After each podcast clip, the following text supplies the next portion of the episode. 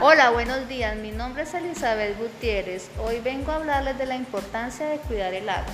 El agua es un recurso muy importante para el consumo de las personas y para la vida de todos los seres humanos. Por eso es importante que ahorremos agua, no la desperdiciemos.